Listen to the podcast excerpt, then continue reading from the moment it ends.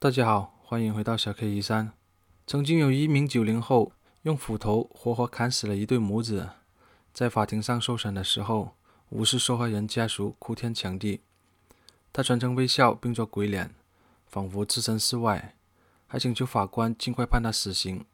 他就是轰动一时的九零后微笑求死杀人犯马金库。马金库当年还是成绩优异的三好学生，是什么让他对两个无辜的人痛下杀手？并一心求死，他到底经历了什么？我们把时间调到原点。马金库一九九一年出生，黑龙江人。刚出生的马金库叫钱宗明，马金库是后来才改的名字。然而，这个家庭并没有因为新生儿的降临而感到喜悦，反而因为马金库的出生，父母的关系一再陷入僵局。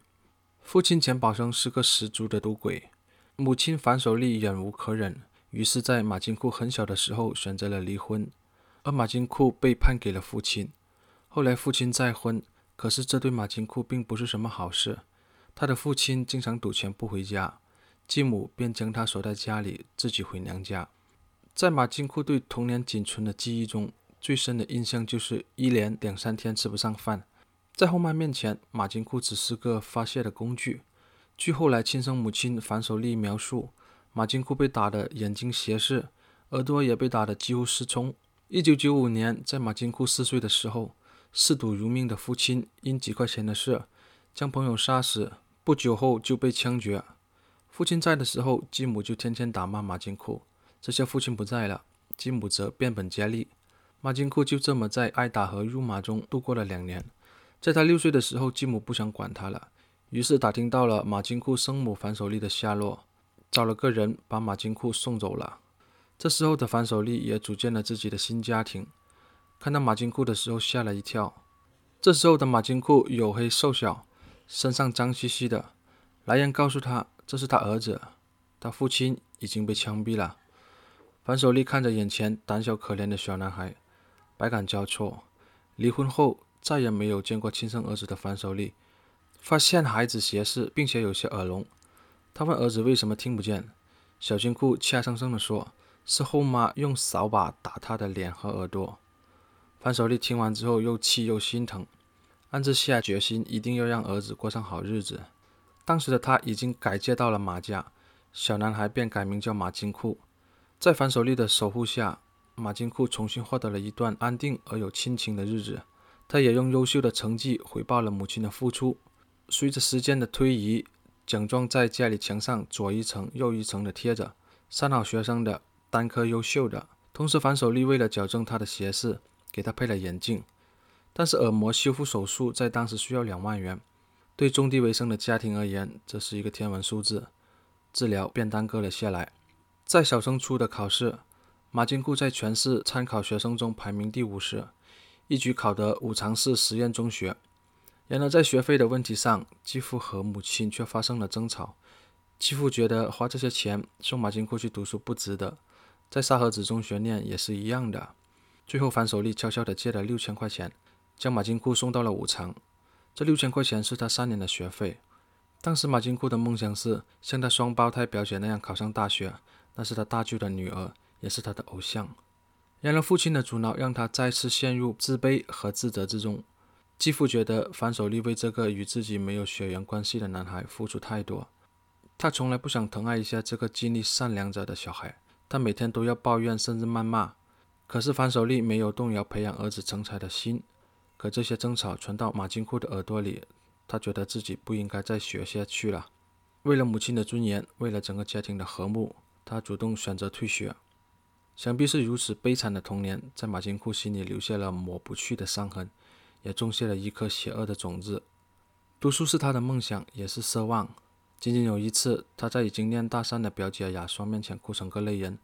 他痛苦地承认自己是想念书的，可是残酷的现实拒绝了他。退学回到一贫如洗的家，他想尽所能为母亲分担一些家务，也想得到继父的喜爱，可是继父从不领情。最终，樊守丽选择和继父离婚，并将金库带离农村。想着给他找一份工作，他们转移到了北京东郊的马各庄。樊守利到北京不久后，便又找了一个新的对象。一大家人挤在一个十平方米的小出租房，对生活流离的马金库而言，家庭始终如同飘萍。母亲是事实，而父亲就像流水席。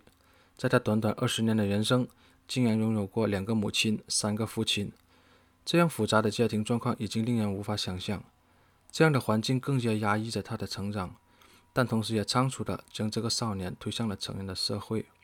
他曾经单纯地深爱过一个女孩，那是他的初中同学。两人在校时学习成绩都很优秀，彼此鼓励，相互了解。辍学后，马金库联系上了女孩，听她讲述了开店创业的梦想。同样是穷困潦倒，连自己都无暇顾及的马金库，却开始到处筹钱，甚至提前透支了自己的工资，为了让女孩实现梦想。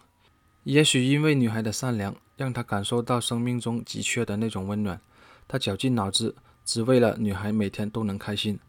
可这份卑微的爱情也没能持续多久，女孩觉得在这个打工仔身上看不到希望，果断离开了他。本来就难挨的生活变得越来越难走下去。父母的几次离异，他光是姓名就跟着改了三回，从来没有自己决定的权利。童年被继母打成半个残疾人，少年时又被继父逼迫辍学，青春年华又被深爱的女友抛弃，他完美的避开了世界的一切温暖。二零一一年的一个深夜，马金库拿着斧头向一对母子砍了下去。这看似没有缘由的举动，其实已经有了二十年的铺垫。在公司里，他因为耳朵不好被同事嘲笑；因为年纪小，总被老板随意拉去做苦力。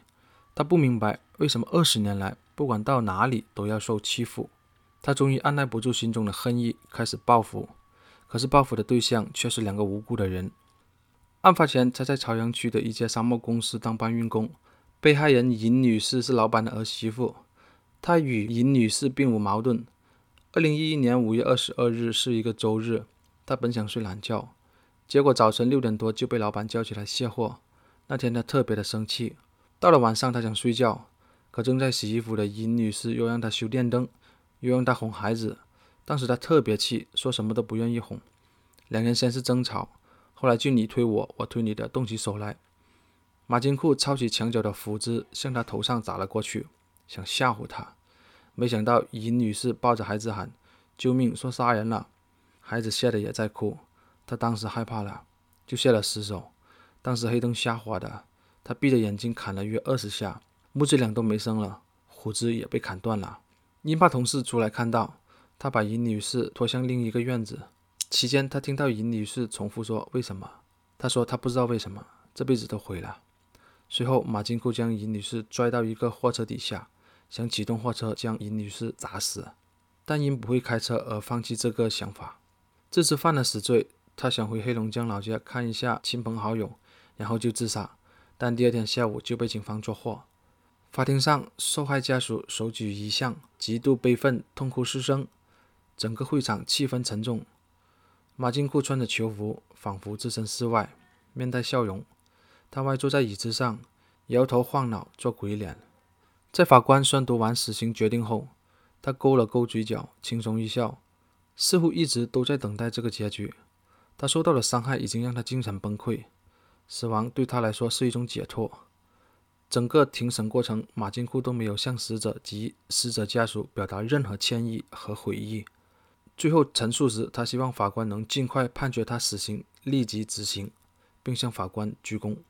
我们不禁想，到底是什么能让一个二十出头、正值花样人生的青年微笑着赴死，结束自己本该像花一样绽放的人生？可是他偏偏还带走了两个无辜的受害者。杀人的事是马金库错了，可是这错误背后的责任，该不该只让他承担？每个人的成长环境对他的性格塑造和人生轨迹的影响是非常重要的。一个破裂的、缺乏爱的家庭，很难培养出阳光开朗的孩子。对自己诞下的生命不负责任的父母，也不必指望孩子会尊重其他的生命。父母能成为孩子最好的老师，也能成为他通向地狱的引路人。好了，今天的节目就到这，感谢您的观看。如果您喜欢我们的频道，欢迎您订阅，我们下次再见，拜拜。